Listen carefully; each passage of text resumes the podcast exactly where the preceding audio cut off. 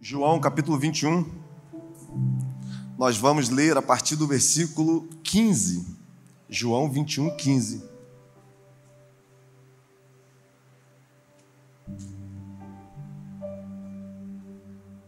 Amém? Depois de terem comido, perguntou Jesus a Simão Pedro: Simão, filho de João, ama-me mais do que os outros? Ele respondeu: Sim, Senhor, tu sabes que eu te amo. Ele lhe disse: Apacenta os meus cordeiros. Tornou a perguntar pela segunda vez: Simão, filho de João, tu me amas? E ele respondeu: Sim, Senhor, tu sabes que eu amo. Disse-lhe Jesus: Pastoreia as minhas ovelhas. Pela terceira vez, Jesus perguntou: Simão, filho de João, tu me amas? Pedro entristeceu por ele ter lhe dito pela terceira vez: Tu me amas, e respondeu: Tu sabes todas as coisas. Tu sabes que eu te amo, porque ele disse: Apacenta as minhas ovelhas. Pai amado, Pai querido, essa é a tua palavra. Ela tem o poder de transformar, ela tem o poder de reavivar, ela tem o poder de, no meio de um vale de ossos secos, trazer um exército à vida. O que pode impedir a tua palavra? Tua palavra ela é mais dura do que a pedra, a tua palavra é mais leve do que o ar. Tua palavra ela tem o poder de trazer vida e é muito mais poderosa do que qualquer outra coisa que nós podemos tocar, escutar. O que nós queremos pedir nessa noite é que o Senhor venha encher o nosso coração com essa palavra. Que o Senhor prepare uma grande mesa. Que o Senhor se assente e o Senhor explique as verdades profundas que estão escondidas esperando corações apaixonados o suficiente para que seja revelado. Nos encha de inspiração, nos encha de revelação, que nada seja capaz de interromper aquilo que o Senhor quer manifestar nessa noite. Eu declaro em nome de Jesus mentes cativas ao Senhor, corações inclinados à tua palavra como a boa semente e que ela produza frutos, frutos dignos de arrependimento. Oro em nome de Jesus. Amém, gente nós estamos diante de um encontro muito revelador. Se você já frequenta muito tempo uma igreja, se você rotineiramente tem o costume de fazer o seu devocional, possivelmente em algum momento da sua vida você já se deparou com essa passagem, com a história de Pedro. E eu tenho certeza que muitos que estão aqui nessa noite já até ouviram muitas mensagens fazendo menção a esse trecho que nós acabamos de ler. Mas eu quero te convidar nessa noite a ter um olhar diferente sobre o que está acontecendo aqui. Eu quero nessa noite que você consiga olhar e perceber o tamanho do amor de Deus que é revelado através desses versículos. Porque se a gente perceber, algo muito poderoso está acontecendo. Deus, Jesus Cristo, ressurreto, já depois de ter passado pela cruz do Calvário, ele agora vai ao encontro de homens que estavam à margem, de homens que estavam machucados, de homens que estavam decepcionados e pergunta: Você me ama? Os religiosos nunca vão entender isso. Nós que somos meritocráticos, nós que achamos que somos merecedores daquilo que Deus faz por nós, nunca vamos entender o que significa esse momento. Sabe por quê? Porque agora Jesus é 100% Deus. Ele já venceu a morte. Ele já tomou a chave da morte, do inferno. Aquilo que foi profetizado lá no livro de Gênesis já é uma realidade. Satanás já está aprisionado debaixo dos seus pés. Agora ele tem o controle de todas as circunstâncias da morte, do pecado, do juízo. Agora está tudo subjugado em suas mãos. E irmãos, mesmo diante de um cenário tão glorioso, Jesus mostra que ele não perdeu de vista em nenhum momento o que estava acontecendo na vida desses homens. Eu poderia falar do amor ágape, que muitos pregadores falam. Eu poderia falar do amor filéu. Eu poderia falar que Jesus resolve honrar Pedro em público, porque ele negou em público. Que Jesus é, perguntou três vezes, porque Pedro negou três vezes. Mas o que eu quero que você se atente nessa passagem é o tamanho do amor que Jesus tem pelo pecador. Isso é algo surreal. Porque quando nós não tínhamos nada para oferecer, quando nós andávamos errantes, quando as nossas escolhas eram feitas por aquilo que nós queríamos colher, quando nós resolvemos viver uma vida submersa no pecado, quando nós olhamos para os nossos desejos e resolvemos colocar em prática, muitas vezes nesse momento, nós achamos que Deus está indiferente ao que nós estamos fazendo, que Deus está indiferente ao que nós estamos vivendo. Só que quando a gente lê, a gente vai perceber que é muito pelo contrário. Mesmo Jesus tendo passado pela morte, mesmo ele tendo ficado três dias, assim como foi com Jonas, submisso, submerso em uma terra, ele sabia que aqueles homens estavam muito machucados. Ele sabia que aqueles homens estavam muito feridos. Ele sabia que aqueles homens precisavam de um bálsamo de algo que reintroduzisse novamente em um propósito. Irmãos, isso é muito lindo, porque é aquilo que ele diz lá em Lucas, no seu capítulo 15: é o pastor que vai buscar as ovelhas, é o pastor que se preocupa de uma forma individual com aquilo que nós estamos vivendo e resolve nos atrair para perto dele e resolve se revelar para nós, para que a gente entenda que nele nós temos suficiência de todas as coisas.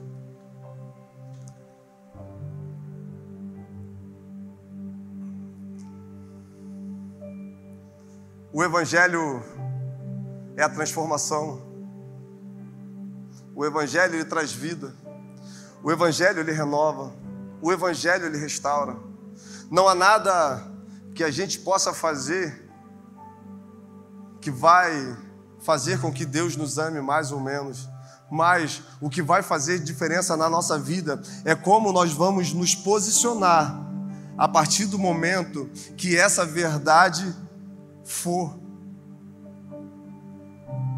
revelada a nós.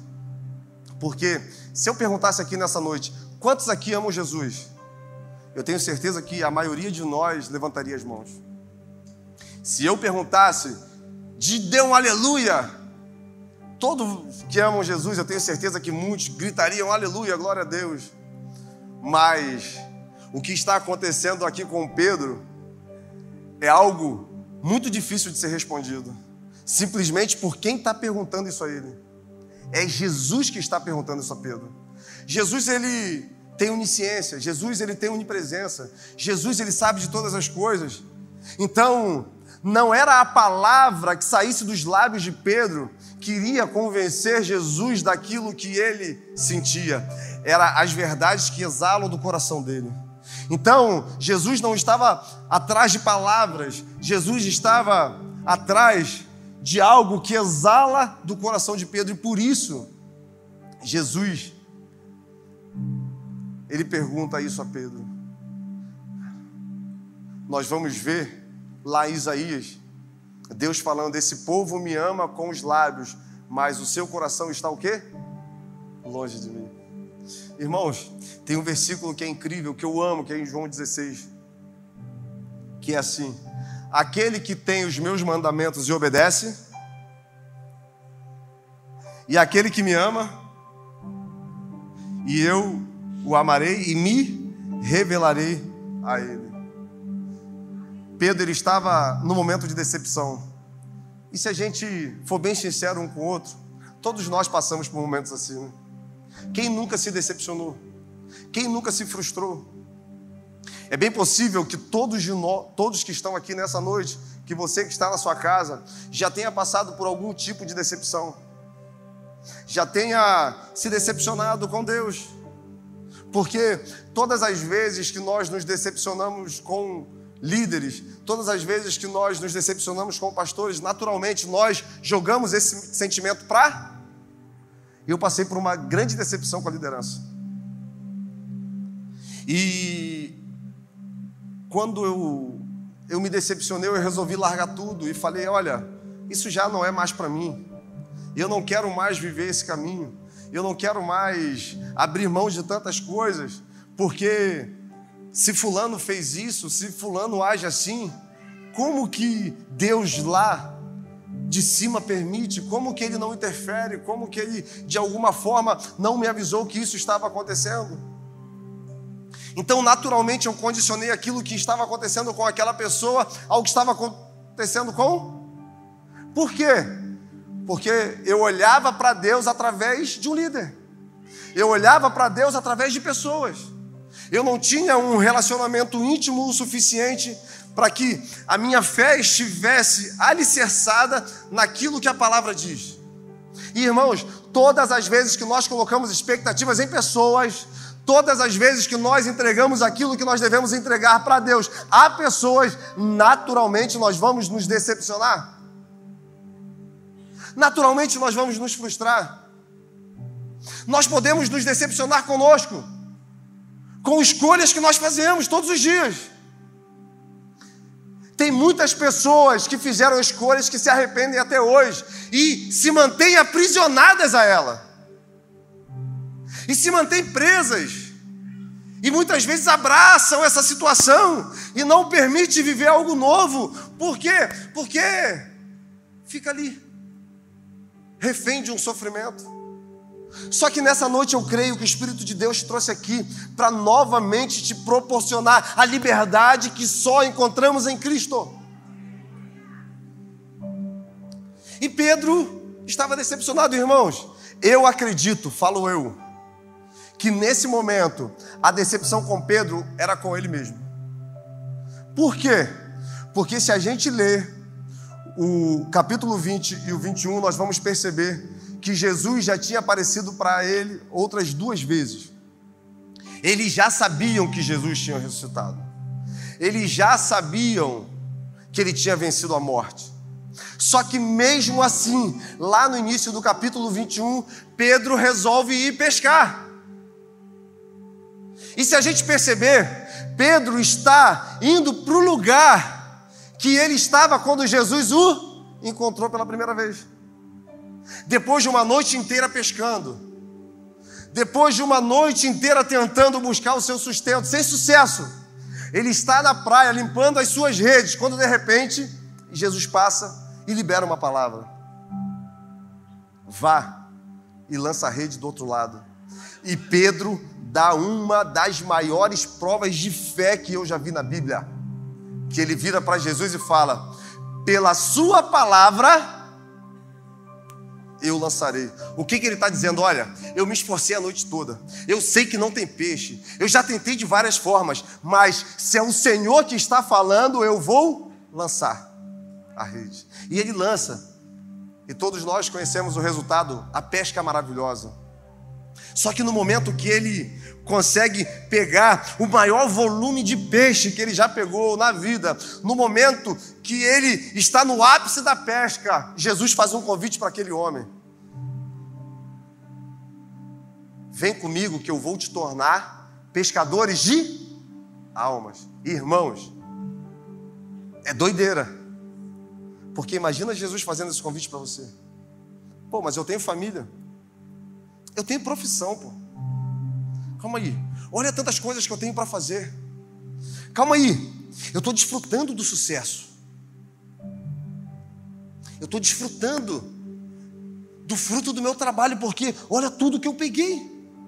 Nesse momento, Pedro larga tudo e resolve seguir aquele homem. Jesus estava no início do seu ministério. Jesus ainda não era famoso, as pessoas já tinham uma ideia da sua sabedoria, mas Jesus ainda não tinha feito grandes milagres. Ele estava saindo do deserto onde estava sendo tentado há 40 dias por Satanás. Só que Pedro já achou suficiência em Jesus no início da trajetória. Irmãos, isso é muito incrível. E eu tenho falado para algumas pessoas, e eu gosto de falar isso muito para jovens e adolescentes, para meninos e meninas que estão tendo a oportunidade de conhecer Jesus agora, no início da sua vida, como isso é poderoso. Porque o testemunho mais lindo que tem não é de um homem ou de uma mulher que pecou muito, que fez, que aconteceu, e chegou em um determinado momento, se arrependeu e voltou. É muito forte, é, edifica muito a nossa fé, mas o, o testemunho mais poderoso que existe é de um homem uma mulher que encontrou Jesus na sua juventude, que encontrou saciedade nele e resolveu nunca mais sair desse caminho. Resolveu entregar sua vida e desfrutar dele. Isso é poderoso demais. E já no início da trajetória de Jesus, Pedro larga tudo.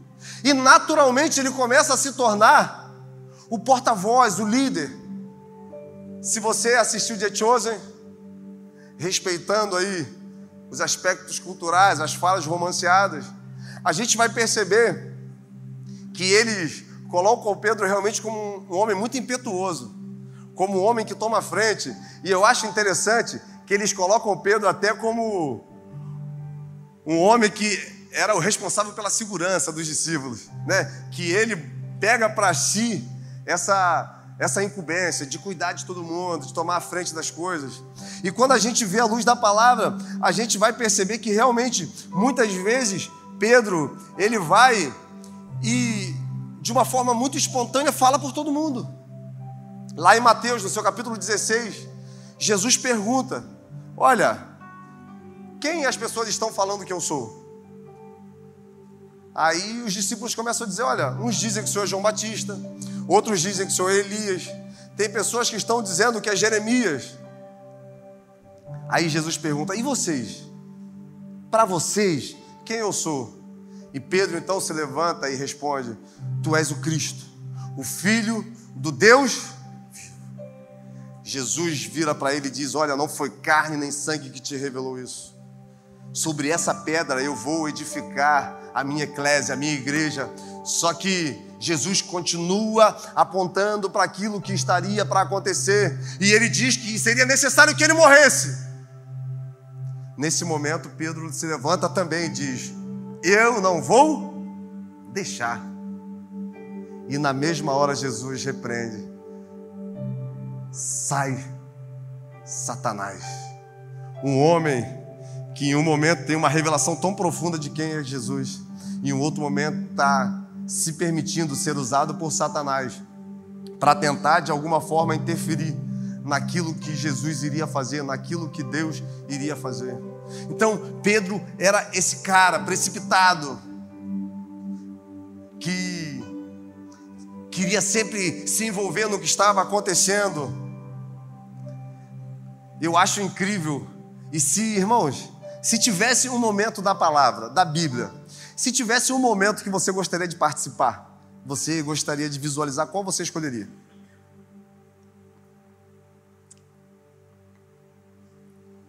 Tem um momento que chama muito minha atenção.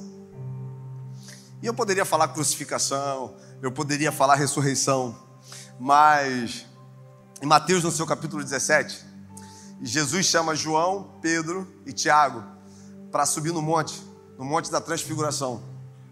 E Jesus sobe. E naquele momento, o rosto de Jesus começa a reluzir como o sol, as suas roupas começam a reluzir como a luz. Quando de repente Moisés e Elias são transfigurados na frente daqueles homens, e Jesus está ali falando com eles, quando de repente Pedro pede uma oportunidade e diz: Mestre, o Senhor quer que eu faça três tendas, uma para o Senhor, uma para Moisés, uma para Elias.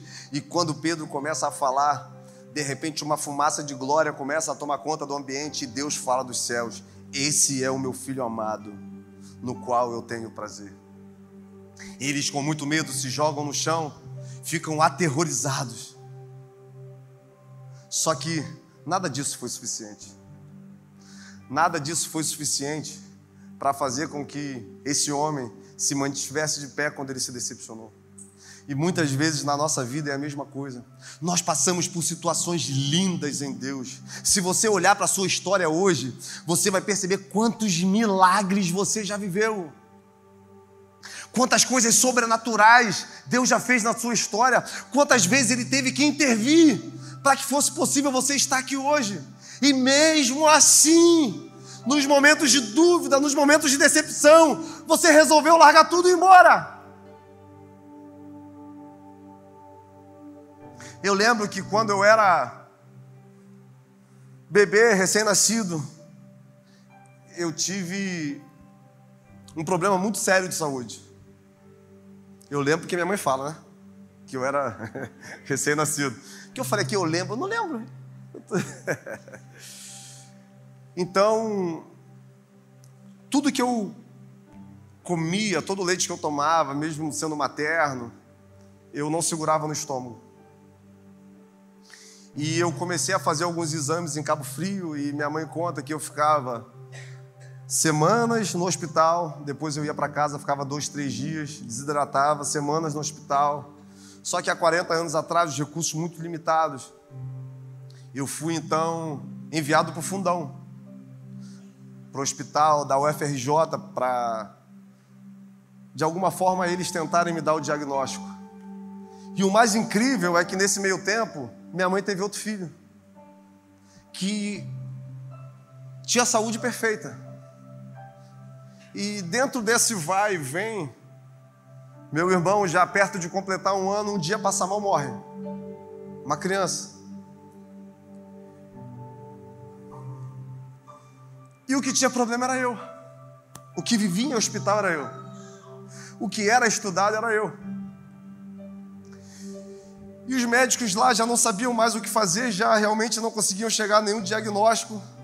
Quando eles falaram, olha, possivelmente, essa criança ela tem um tumorzinho no estômago, algo que a gente conseguiu identificar aqui agora, vamos, né, vamos tentar tirar para estudar. Ela fala que naquele tempo o câncer ainda não era tão né, conhecido, mas existia essa possibilidade. Só que um dia ela está em casa e um homem de Deus aparece lá. E um pastor, que hoje não está na igreja, ele diz: Olha, Deus me mandou aqui para orar para o seu filho porque ele vai ser curado hoje.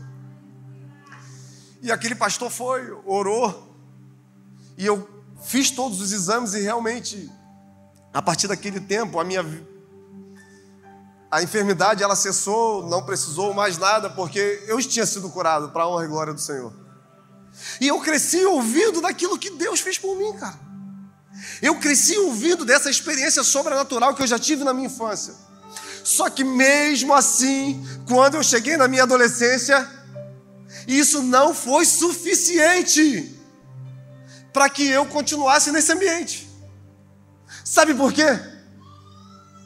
Porque um dia, fazendo tudo certinho, tentando fazer as escolhas corretas, me chamaram e falaram: Olha, nós fizemos uma reunião e resolvemos te tirar desse ministério porque a gente entende, a gente não sabe o que você faz. A gente entende que você pode estar fazendo alguma coisa errada, então a gente prefere te afastar. Quando falaram isso para mim, eu saí da igreja e eu nunca mais voltei. Foram 14 anos fora.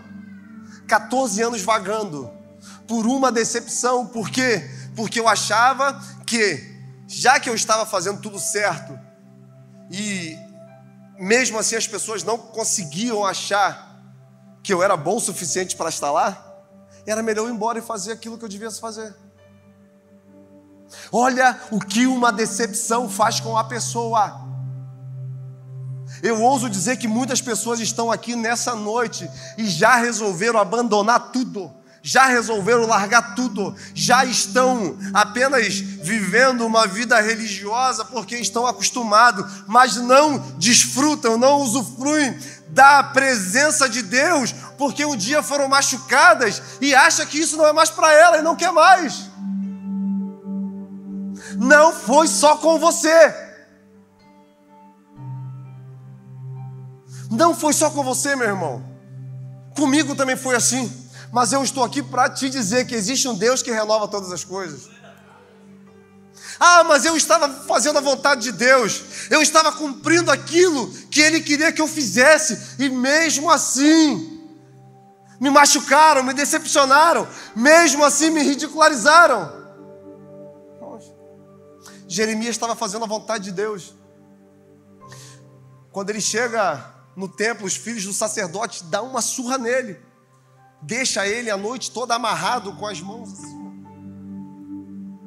Chegou no outro dia, sabe o que Jeremias falou para o Senhor? Cara, eu não quero mais. Eu não quero mais. Pô, eu grito humilhação, eu estou passando por humilhação, eu estou passando por vergonha. Eu grito, esse povo não quer ouvir. Eu não falo mais em teu nome. Está percebendo? Para onde a decepção nos leva? Para onde a mágoa nos leva? Esses homens resolveram voltar a pescar. Resolveram ir para o mesmo lugar de dor, de fracasso, porque a noite toda tentando e nada acontecia. Quando de repente, da areia, uma voz emana: Ei, vocês pegaram alguma coisa? Olha isso. Tinham sete discípulos lá. Vocês pegaram alguma coisa? Na palavra vai dizer, depois você leia muito atentamente, até para examinar tudo que eu estou falando. Você vai perceber que o dia já estava clareando. Então, esses homens estavam distantes e eles começaram a ter dúvidas de quem era que estava chamando. Até que eles percebem e falam: Olha, é Jesus. Pedro estava se banhando. A palavra vai dizer que ele estava nu, ele sobe, sobe no barco, bota a roupa, e mesmo Jesus dando uma ordem, olha, jogue para o outro lado, e os homens jogaram, mas Pedro já não queria saber da pesca. O único desejo que exalava no coração daquele homem era estar novamente ao lado do seu mestre. E ele vai nadando para a praia, e ele vai em busca daquele que um dia transformou a sua história. E o mais incrível é que quando ele chega na areia, já tem um peixe na grelha, já tem fogo e já tem pão. Um churrasco já estava sendo preparado para ele. Jesus sabe onde foi sua dor. Ele sabe onde te machucaram. Ele sabe que muitas vezes você foi acusado injustamente. Talvez o que você esteja colhendo é fruto de escolhas que você fez também, de erros que você cometeu. Mas nessa noite, Ele pode ressignificar sua história e te reinserir a um propósito. Porque todos nós temos um propósito. Nós não estamos passando por essa terra de passagem. Existem expectativas no coração de Deus para que cada um de nós manifeste o seu reino. E isso fica muito claro nesse diálogo entre Jesus e Pedro. Porque Jesus pergunta: Você me ama? Pedro, sim, eu te amo. Pô, você me ama? Eu amo Jesus. Você me ama. Então, cuida das minhas ovelhas. Cuida das minhas ovelhinhas. O que Jesus está querendo mostrar para Pedro é que existe a necessidade de nós darmos continuidade a tudo aquilo que ele fez e ensinou. A história do Evangelho ela é incrível porque Jesus conseguiu pegar o reino de Deus e aplicar no coração, na vida de pessoas comuns. E essas pessoas começaram a espalhar as boas novas. Essas pessoas começaram a fazer discípulos. Como? Contando aquilo que Jesus fez por ele. E, irmãos, isso é incrível. Porque todas as vezes que nós compartilhamos com alguém aquilo que Jesus tem nos revelado, toda vez que nós compartilhamos com alguém aquilo que ele tem feito conosco, naturalmente a fé dessas pessoas são ativadas. As pessoas têm expectativas de ouvir sobre essa verdade que liberta. As pessoas têm expectativas de ter acesso a essa chave que abre as celas das prisões existenciais que elas estão vivendo. E isso está nas nossas mãos. Isso está disponível para aqueles que entendem que nós continuamos escrevendo a história do Evangelho. Agora nós somos a Bíblia que essas pessoas estão lendo. E o que nós temos feito com isso? Por isso que é muito importante nessa noite você sair daqui curado. Por isso é muito importante nessa noite você sair daqui entendendo que tudo aquilo que você passou, tudo aquilo que, vive, que você viveu, todas as suas decepções apenas te ferramentou para que você viva aquilo que Deus deseja que você viva, que é o seu propósito. Ah, mas eu não tenho condições porque você está vendo agora, irmãos. É Deus que vai trabalhar, é Deus que vai fazer. Há oito anos atrás, eu subi nessas escadas totalmente quebrado, com a vida totalmente falida em todas as áreas, em todos os sentidos. Eu nunca imaginei aquilo que Deus faria. Só que quando eu tive um encontro com essa graça, eu me senti tão satisfeito que o único desejo do meu coração era conhecer e prosseguir em conhecer Jesus. E as coisas foram acontecendo. Se foi assim com a minha vida, por que não vai ser com você? Se foi assim na minha história, por que não vai acontecer na sua? Por que, que a gente continua vivendo no automático, vivendo esse dia a dia, onde nada é novo? Quando na verdade o Evangelho nos dá novidade de dia todos os dias. Irmão, isso é poderoso demais. Já parou para pensar nisso? Porque essa novidade de dia não está relacionada simplesmente eu me relacionar com Deus. É também eu me relacionar com pessoas levando Deus é todos os dias acessar a vida de alguém com aquilo que me foi revelado. A criação geme com dores de parto, esperando a manifestação dos verdadeiros filhos de Deus. Tem algum verdadeiro filho de Deus aqui? Então, sabe o que esse versículo está dizendo? A criação geme, sentindo dores de parto esperando a sua manifestação, esperando que você revele o amor que um dia te encontrou, esperando que você revele a graça que um dia te foi revelada. Ah, mas eu não mereço, eu também não. E nós nunca vamos merecer. É um favor imerecido, só que é algo muito precioso para ficar guardado apenas nas nossas mãos. Nós estamos aqui para dar continuidade a tudo que Jesus fez e ensinou. E o próprio Jesus diz isso porque ele vira para esses homens e diz: Olha, da mesma forma que o Pai me enviou, agora eu vos. Cara, isso é muito poderoso. Da mesma forma que o Pai me enviou, agora eu estou enviando vocês. Cuida das minhas ovelhas. Vão em direção àquelas pessoas que precisam dessa verdade. Eu gosto muito de afirmar isso. Se nós temos alguém do nosso lado que ainda não foi transformado pela graça, a responsabilidade é é nossa. Nós devemos fazer parte daquilo que Deus está fazendo na terra.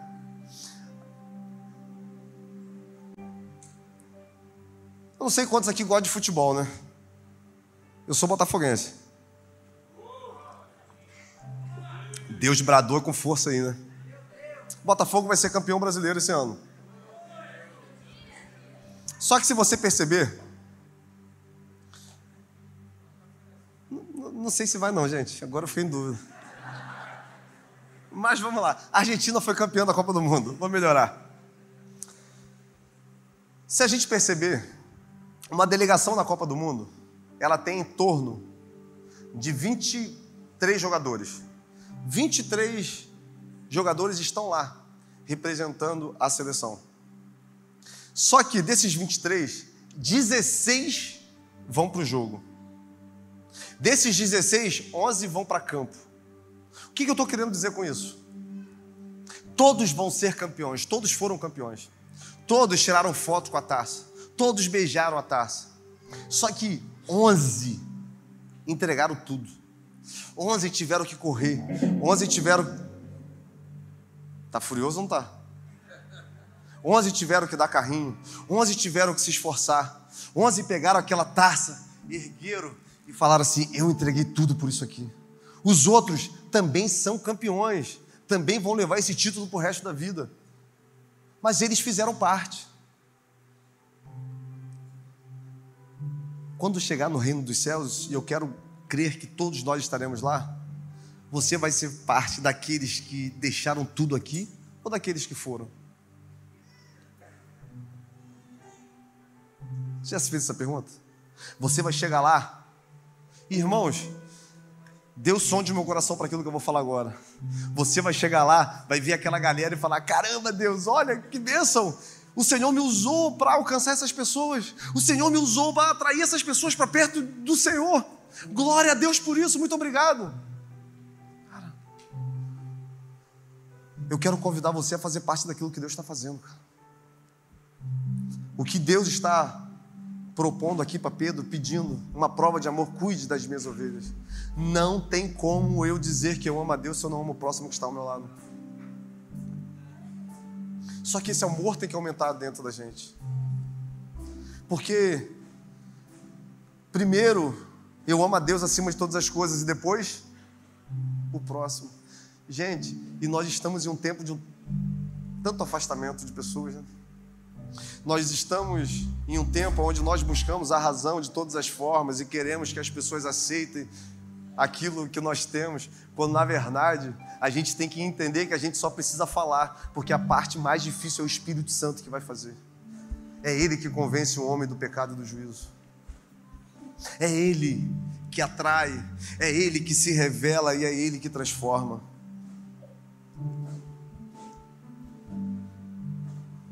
Eu quero acreditar que nós vamos sair daqui nessa noite com o coração queimando em propagar essa verdade. Quando a gente pega esses homens lá no livro de Atos, no seu capítulo 5, eles estão pregando no templo. De repente, os soldados vão lá, prendem ele, joga numa prisão. À meia-noite, o anjo chega lá abre as portas da prisão e diz: Olha, volta para o mesmo lugar que vocês estavam e começa a pregar. E agora, cheio do Espírito Santo, eles voltam para o templo e os escribas, eles mandam buscar esses homens na cadeia, mas eles não estavam mais, eles estavam pregando na praça. Eles chegam lá: Olha, eles estão pregando no mesmo lugar que nós prendemos na primeira vez. Então, eles são presos, são levados na frente lá do sinédrio, eles apanham e aqueles homens fazem uma pergunta para os discípulos: Nós não mandamos que vocês parassem de falar desse nome? Nós não ordenamos que vocês parassem de falar desse Jesus? Vocês estão enchendo Jerusalém com esse nome. Pedro então se levanta cheio de autoridade e diz: Mais vale obedecer a Deus do que a vocês. O Deus que está agora assentado com seu filho, o qual vocês mataram cheio de ousadia, cheio de verdade. Esses homens mudaram a história do mundo. E eu quero te convidar a mudar a história de pessoas. Não se conformar em apenas entrar e deixar que essa água vá até os seus artelhos. É tempo de mergulhar nessa verdade.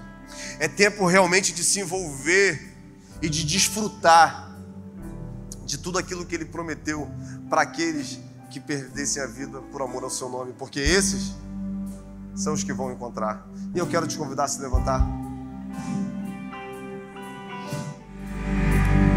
Eu gostaria que você colocasse a mão no seu coração. E eu não vou te expor, porque a proposta que eu vou fazer talvez vai ser um pouco pesada.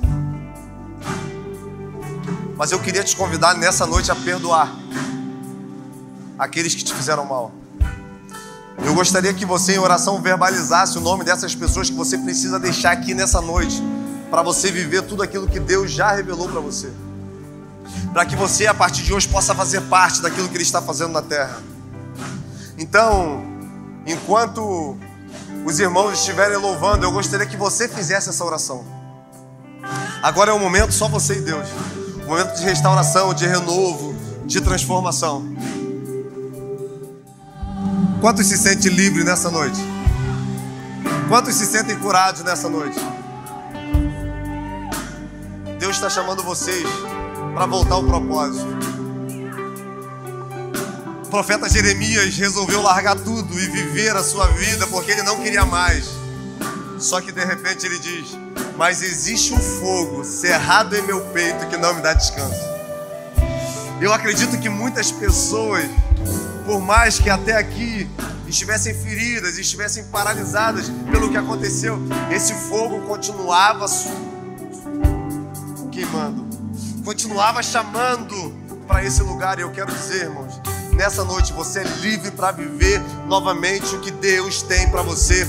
Você é livre para novamente se inserir no propósito de Deus, que é transformar vidas. Você crê nisso? Então dê uma linda salva de palmas ao Senhor. Aleluia. Vai na paz. Que Deus continue te abençoando. Que Deus continue enchendo o seu coração de esperança, de alegria, de gozo.